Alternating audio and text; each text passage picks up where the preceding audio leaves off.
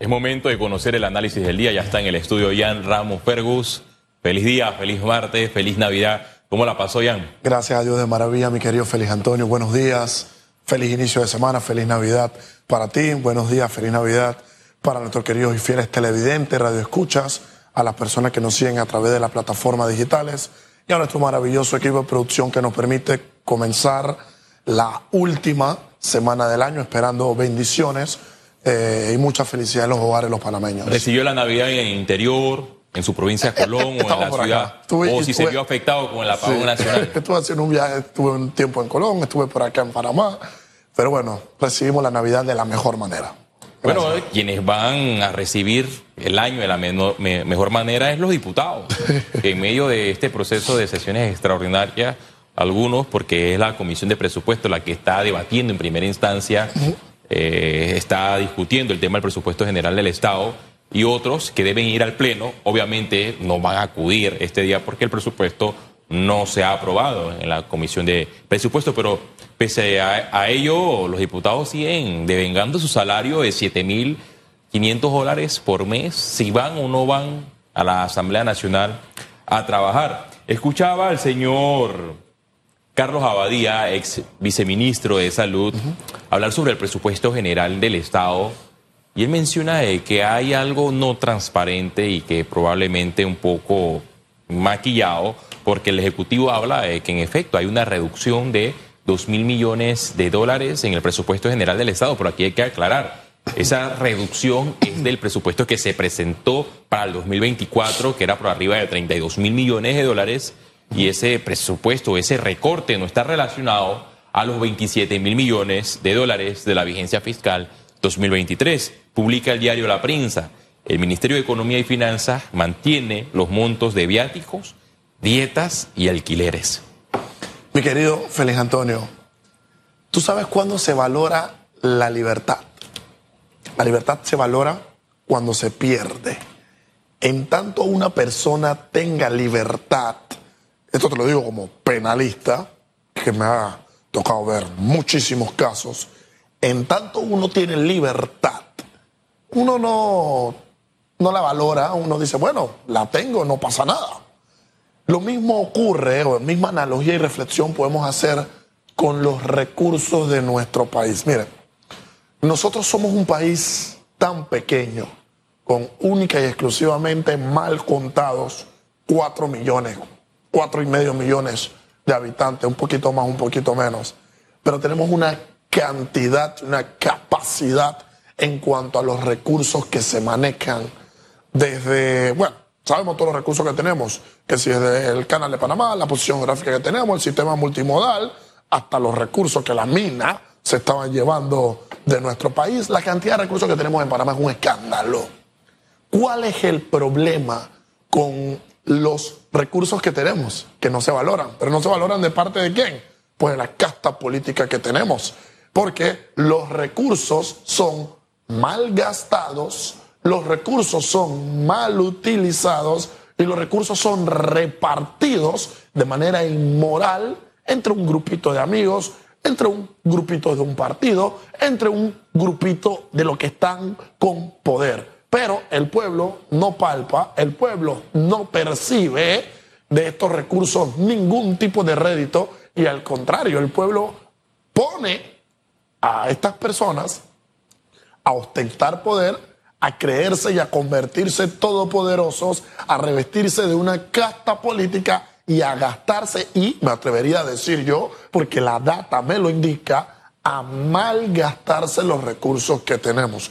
Y luego nosotros vemos sin duda alguna, cómo claramente se intenta año tras año presentar un presupuesto general del Estado mayor que el año anterior. Cada vigencia fiscal, vamos en aumento, vamos en aumento. Oye, nosotros podemos como país trabajar con pocos recursos. Si uno se reviste de voluntad política, de actuar, de accionar, uno podría trabajar con pocos recursos, uno podría trabajar con menos funcionarios, uno podría crear más oportunidades, uno podría hacer que lo que crezca, que lo que se ensanche sea la empresa privada, no la empresa pública, no el Estado, no el gobierno. Aquí nosotros debemos apostar a que existan oportunidades, a crear los canales, a crear los recursos para que la empresa privada pueda seguir abriendo negocios, pueda seguir contratando personas y sacar a la gente del sector público para ir introduciéndola poco a poco en el sector privado, para sacar a la gente del sector público y convertirlos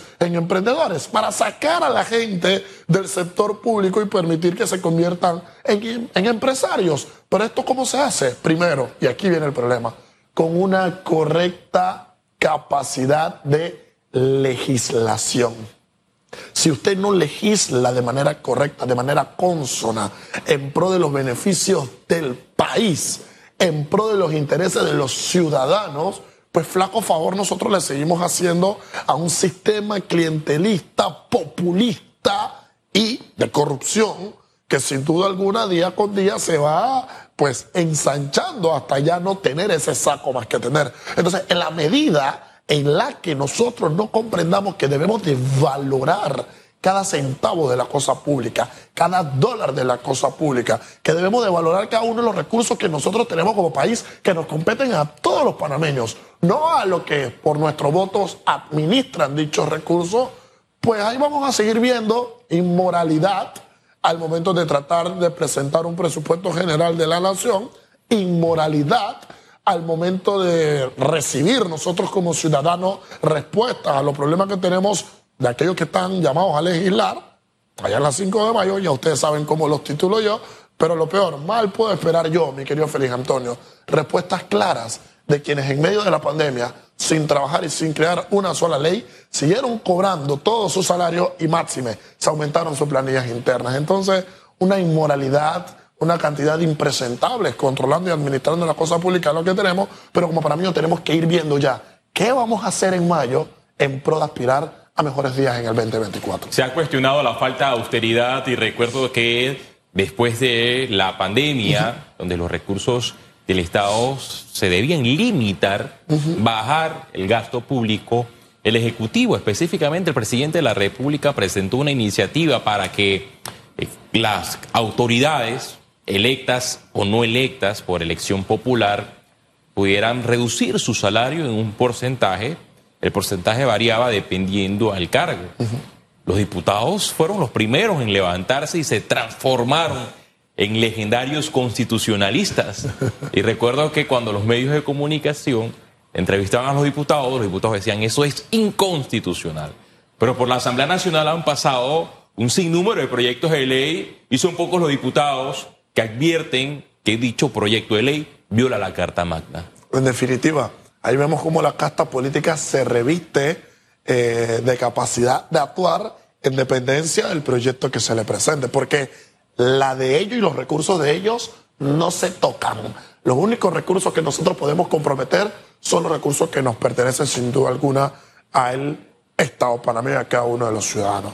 Y bueno, mientras nosotros sigamos teniendo este sistema corrupto y clientelista, no vamos a poder avanzar. Y eso es lo que permite, mi querido Félix Antonio, como ustedes platicaban hace un minuto, que no se mejore el sistema más importante que debería tener el país, como lo es la caja del Seguro Social. La caja del Seguro Social es, por antonomasia, Félix, la institución, o debería ser, la institución más importante del país. Ojo, y se lo dice un capitalista de derechas que creen que el Estado hay que llevarle una mínima expresión. La caja del Seguro Social por antonomasia de ser la institución más importante.